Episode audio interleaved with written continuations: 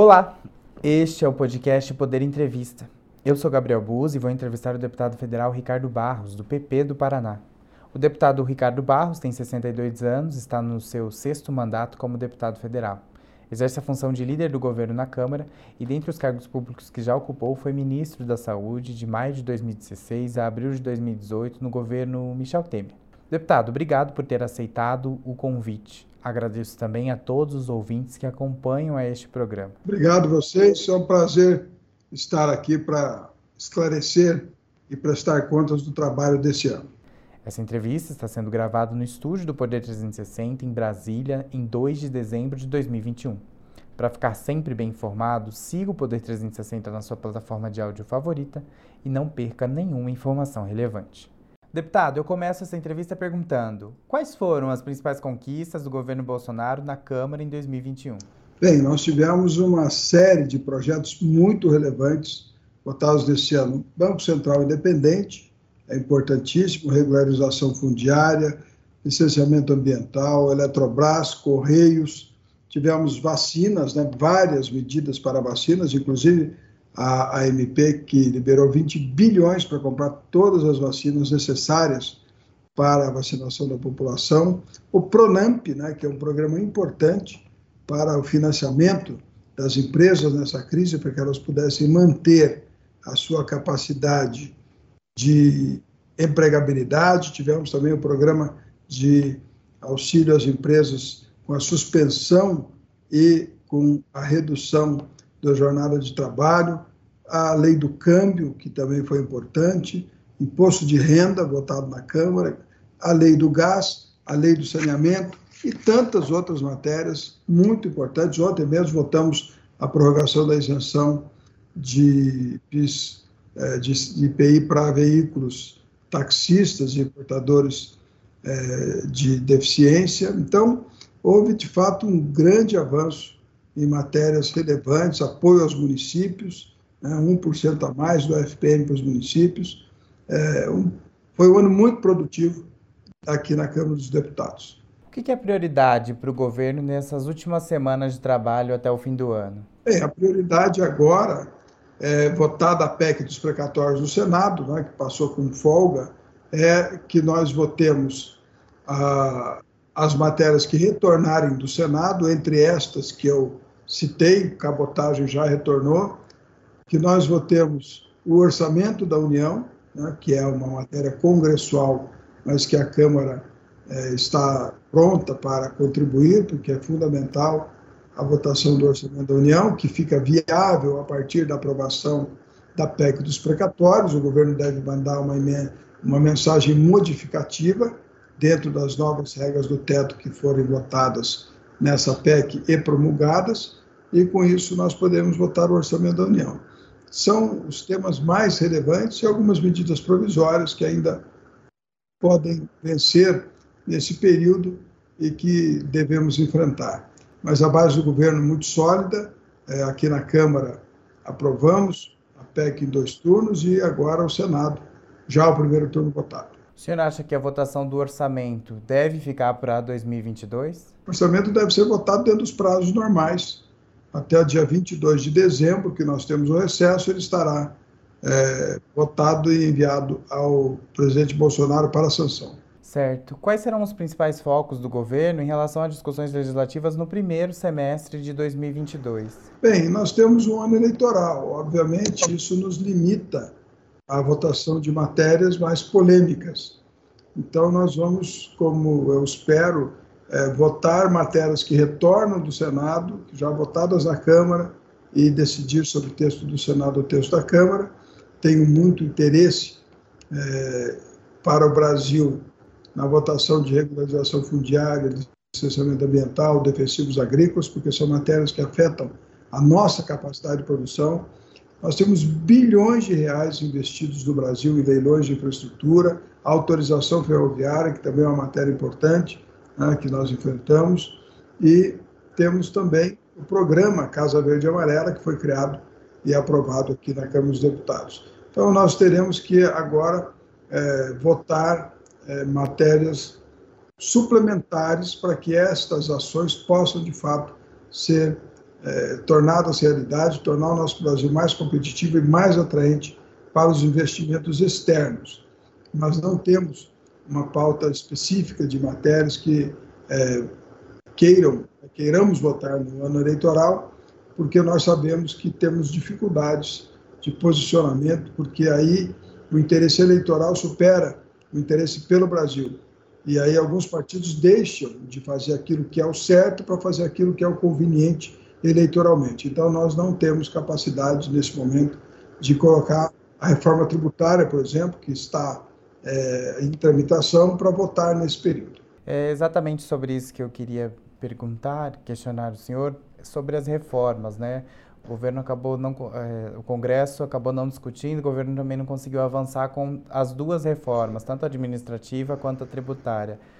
Isso então fica inviabilizado para as discussões de 2022 pela questão eleitoral. Não, as reformas administrativas é uma reforma tranquila, é só para futuros servidores públicos, mas houve uma grande mobilização dos atuais servidores em protesto à reforma, o que é inadmissível, porque não afeta em nada o interesse dos que já passaram em concurso, é só para novos concursados. A reforma tem o objetivo, a administrativa, de ter uma máquina pública mais leve, mais eficiente, com meritocracia, que atenda melhor o contribuinte e que tenha o contribuinte como um avaliador da qualidade do serviço público. Então, é muito boa essa reforma, não houve ambiente para votá-la, é, provavelmente ficará para é, depois do ano eleitoral. Também a reforma tributária mexe com a arrecadação dos estados, dos municípios, é uma matéria muito complexa é, e que, neste momento de eleição, onde governadores estão com a sua reeleição em andamento, também temos dificuldade de votar, porque, obviamente, é, se nós queremos uma mais justiça tributária, nós precisamos organizar melhor o sistema e unificar alíquotas em todo o país para evitar passeio de nota, para evitar sonegação, mas neste momento o governador que está indo para a reeleição não vai concordar em abrir mão de arrecadação, pelo contrário, todos vão querer arrecadar mais para mostrar serviço e aí a reforma não consegue avançar. É preciso que haja né, uma concessão de todos para que a gente possa reordenar o nosso sistema tributário, poder ter mais desenvolvimento e mais arrecadação, com alíquotas menores até. Mas no ano da eleição é muito difícil o governador concordar em perder receita, mesmo sabendo que, na sequência, vai ainda ter mais arrecadação do que tem hoje. Outro projeto, deputado, que era uma bandeira do governo é a questão da privatização dos Correios e que ainda não avançou. Como que fica essa discussão a partir de agora? Nós temos a expectativa de que essa matéria possa ser concluída, mas também é um tema que tem dificuldade de tramitação em ano eleitoral. Vamos aguardar e ver se há possibilidade de entendimento. É que muitas vezes as concessões que têm que ser feitas no texto para que ele possa ser aprovado desfiguram o projeto, então é melhor aguardar um outro momento político onde se possa fazer o certo, o que é preciso ser feito e não o que é conveniente fazer. O país é, termina em 2021 com muitos problemas, entre eles a, a gente teve a volta da fome no país e também uma recessão técnica agora. O senhor consegue fazer uma autocrítica sobre onde o governo poderia ter acertado em 2021 e acabou errando? Olha, a questão é, social, né, nós temos que cuidar. O ministro João Roma tem feito grande esforço para encontrar um programa social que seja adequado. Nós temos é, no Auxílio Brasil um programa que trata de uma rampa de ascensão social, que cuida do desempenho escolar, não só da frequência na escola, que cuida do desempenho esportivo, porque muitas, ah, muitos jovens se profissionalizam no esporte, que qualifica os jovens na, para o mercado de trabalho. Então, todo adolescente da família que está no programa vai sair com diploma de técnico para poder acessar o mercado de trabalho com mais facilidade. É esse o desenho do programa social que nós queremos para o Brasil para os próximos anos. Está aprovado o programa e será implementado é, com muita força já a partir do ano que vem. O senhor acha que houve algum erro que poderia ter sido evitado durante 2021? Eu acredito que o programa é, vai seguir dentro da evolução natural. Antes, lá no Fernando Henrique, era Bolsa Escola, depois Bolsa Família, agora Auxílio Brasil, todos eles são muito melhores que a versão anterior. Eu não vejo que nós tenhamos errado em, na condução do programa. Eu vejo que nós atrasamos. Né? Isso é um programa que estava no programa de governo do Bolsonaro, no plano de governo, é, e que chamava Bolsa Cidadania, está lá no plano de governo registrado, e agora, só no último ano, nós conseguimos implementar. Mas, fora o atraso, é uma excelente evolução da atenção social do Brasil para com seus irmãos mais carentes. É uma decisão e uma direção que o presidente Bolsonaro nos deu na condução das políticas públicas. Alguma ação da política econômica do governo poderia ter sido diferente para eh, diminuir o impacto que a gente está sentindo agora na economia? Olha, a condução da política econômica ela tem uma marca muito forte da personalidade, das ideias do ministro Paulo Guedes. Ele é muito forte no governo, muito prestigiado pelo presidente. Ele tem, de fato, um bom plano para o Brasil, que, lamentavelmente, em função da pandemia, não pôde ser implementado, mas na reeleição do presidente Bolsonaro e nos próximos anos, se não tivermos a pandemia, tenho certeza que transformaremos o Brasil numa grande potência, que é o sonho do presidente Bolsonaro e que era o plano do ministro Guedes para esses primeiros quatro anos. Infelizmente, a pandemia bloqueou as medidas necessárias para transformar o Brasil numa potência é, muito mais eficiente, com muito mais atenção aos brasileiros e com muito mais desenvolvimento. Deputado, eu queria abordar outro assunto agora que envolve bastante o Congresso e que tomou conta dos noticiários nas últimas semanas, que é a questão da emenda de relator. O Congresso aprovou ajustes na forma que será feito a partir de agora, com o limite do valor distribuído e também a revelação do nome dos congressistas. Mas o que aconteceu até aqui não foi falta de transparência com a população? Não, ao contrário este procedimento de atendimento dos pedidos da base parlamentar era feito pelos próprios ministros, dentro da programação do Ministério, e ninguém tinha ideia de quanto era o valor e do que é que vinha sendo feito. Quando se criou o RP9, foi justamente para dar mais transparência, para que as emendas de relator tivessem, para a visão da sociedade, a clareza de que o que são as contribuições do parlamento para o desenvolvimento do Brasil né, emendas para educação, saúde, infraestrutura e outros temas, e o que são as políticas de governo. Né? Então, a transparência é muito maior agora no sistema de emendas de relator, que nós pretendemos manter e vamos fazer o, atender o pedido de transparência que foi feito é, pelo Supremo Tribunal Federal, ou que foi aprovado pelo Supremo Tribunal Federal, publicando no site da Comissão do Orçamento as decisões do relator e os respectivos pedidos, né?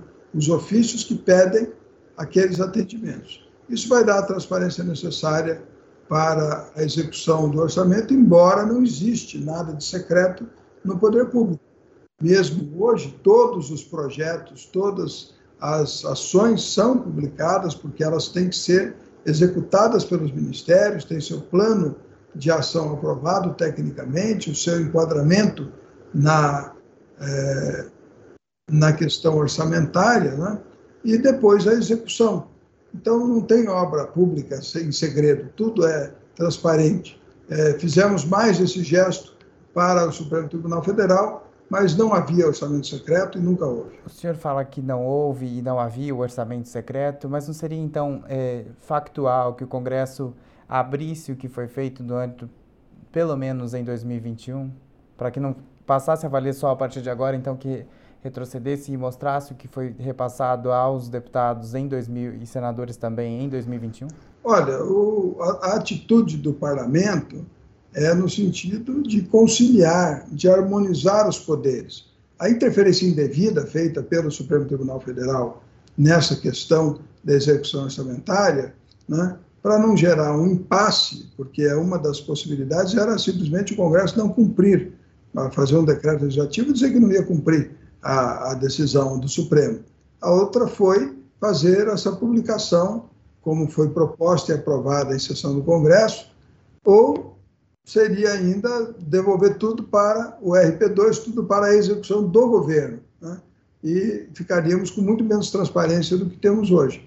eu estou absolutamente tranquilo de que o Congresso fez o que devia fazer e que o Judiciário deve é, ler na Constituição que precisa ter harmonia e independência entre os poderes, parar de interferir em prerrogativas que são exclusivas do Judiciário, é, do, do Executivo e exclusivas do Legislativo. Certo, deputado. Eu queria agora remeter o nosso assunto sobre as eleições que o senhor citou. O PP ele já tem hoje a Casa Civil dentro do governo, que é considerado um ministério coração do governo.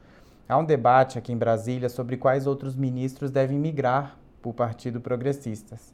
Além de Tereza Cristina e de Fábio Faria, já há conversas adiantadas com algum outro ministro a respeito disso? Certamente todos foram convidados para o Progressistas.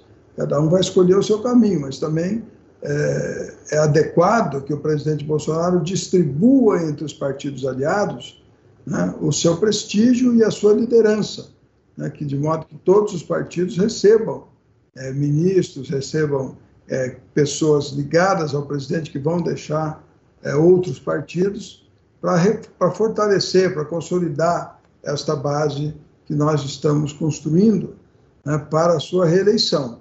Então, o PP, os progressistas têm posições, tem o presidente da Câmara, tem o líder do governo, tem o chefe da Casa Civil, mas entende que todos que hoje fazem parte da aliança do presidente Bolsonaro devem ser prestigiados. Há discussão com algum ministro já sobre uma possível filiação? Não, existem vários convites. O presidente Ciro Nogueira é, coordena essa discussão.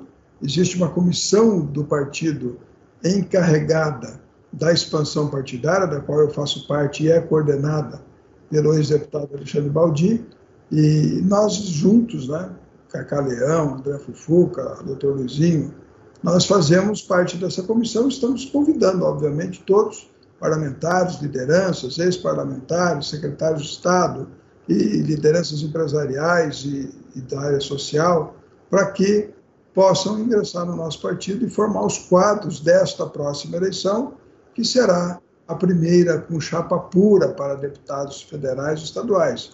Então, é uma inovação do sistema e nós temos que nos adaptar a ela. Deputado, o senhor disse durante essa semana que o vice do presidente na campanha de reeleição não precisa ser necessariamente do PP. Então, o senhor defende que seja um nome político, diferente da escolha do presidente em 2018, quando escolheu Hamilton Mourão? Eu acho que o presidente vai escolher um vice da sua confiança, que pode ou não ser filiado a um partido aliado, né? ou vai se filiar a pedido dele a um partido aliado. A vice é uma coisa muito pessoal do presidente e é a última coisa que se decide, é a escolha do vice-presidente, porque ela tem a ver com quais estados os outros candidatos é, têm mais força, é, tem a ver com é, a característica dos candidatos, dos estados que eles são originários, tem a ver com homem, com mulher, com negro, com, com essas outras possibilidades de atendimento a demandas do eleitorado. É a última coisa que vai se definir é o vice-presidente, eu tenho dúvida disso. As alianças regionais já estão em discussão, o senhor inclusive fala sobre isso, da importância. É, há uma previsão do governo de número de governadores que pretende lançar nessa aliança que está sendo formada entre PP, PL e republicanos? Não, governadores não são prioridade dos partidos. Né? Governadores é, são autoridades importantes, porque têm muita força política e, eventualmente, é, podem arrastar uma boa é, base eleitoral, mas os partidos, o nosso partido, por exemplo, prioriza deputados federais, porque o fundo partidário e tempo de televisão é proporcional à bancada federal. Então, nós teremos poucos candidatos a governador e vamos priorizar a eleição de deputados federais e senadores. Hoje, como acabei de mencionar, uma aliança do PP, PL e republicanos pela reeleição do presidente. Quais outros partidos demonstram interesse nessa aliança, deputado? Olha, existem outras possibilidades. Ontem foram citados, é, ali durante a filiação do presidente, foi citado União Brasil, foi citado o PSC, o, o partido que estava lá também é, que, que compareceu à solenidade, o Avante.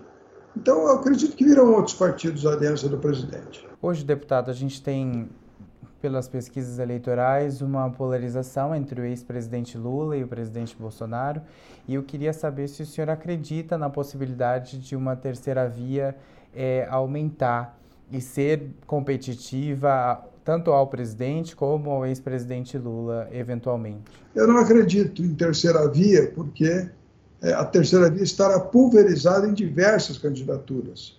É provável que tenham 12, ou 10 ou 12 candidatos, todos eles como terceira via. Então, isso dilui a força da terceira via. Né? O presidente Lula, o presidente Bolsonaro, têm seus eleitorados sólidos então, para que alguém cresça e possa passar um dos dois, só se a conjuntura da campanha for muito desgastante para os candidatos, se eles se atacarem muito, o que eu acho que não é a estratégia é, do primeiro turno. No primeiro turno, cada um vende o seu peixe, todos têm realizações a mostrar para a população, e aí não vejo muito espaço para crescimento da terceira via. Como que o senhor vê a candidatura do ex-ministro da Justiça e ex-juiz Sérgio Moro? Olha, eu vejo que todos têm direito né, a colocar o seu nome à apreciação da população. São muitas candidaturas. É, por exemplo, o governador Dória acabou de ganhar uma convenção para ser o candidato do PSDB.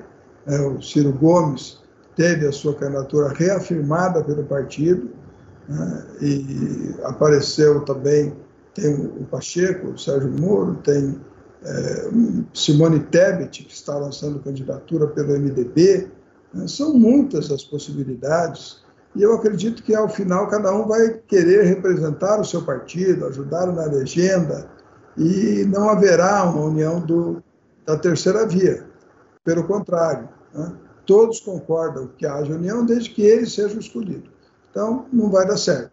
Haverá muitas candidaturas, haverão muitas candidaturas na terceira via, e acaba se consolidando segundo turno entre Lula e Bolsonaro. Deputado, o presidente, ao longo desse ano, fez algumas declarações que colocavam em dúvida as eleições. O senhor acha que há algum risco para as eleições ou até mesmo depois do processo eleitoral? Não, eu acho que não há risco nas eleições, mas o Tribunal Superior Eleitoral começa a reconhecer que tem problemas no seu sistema né?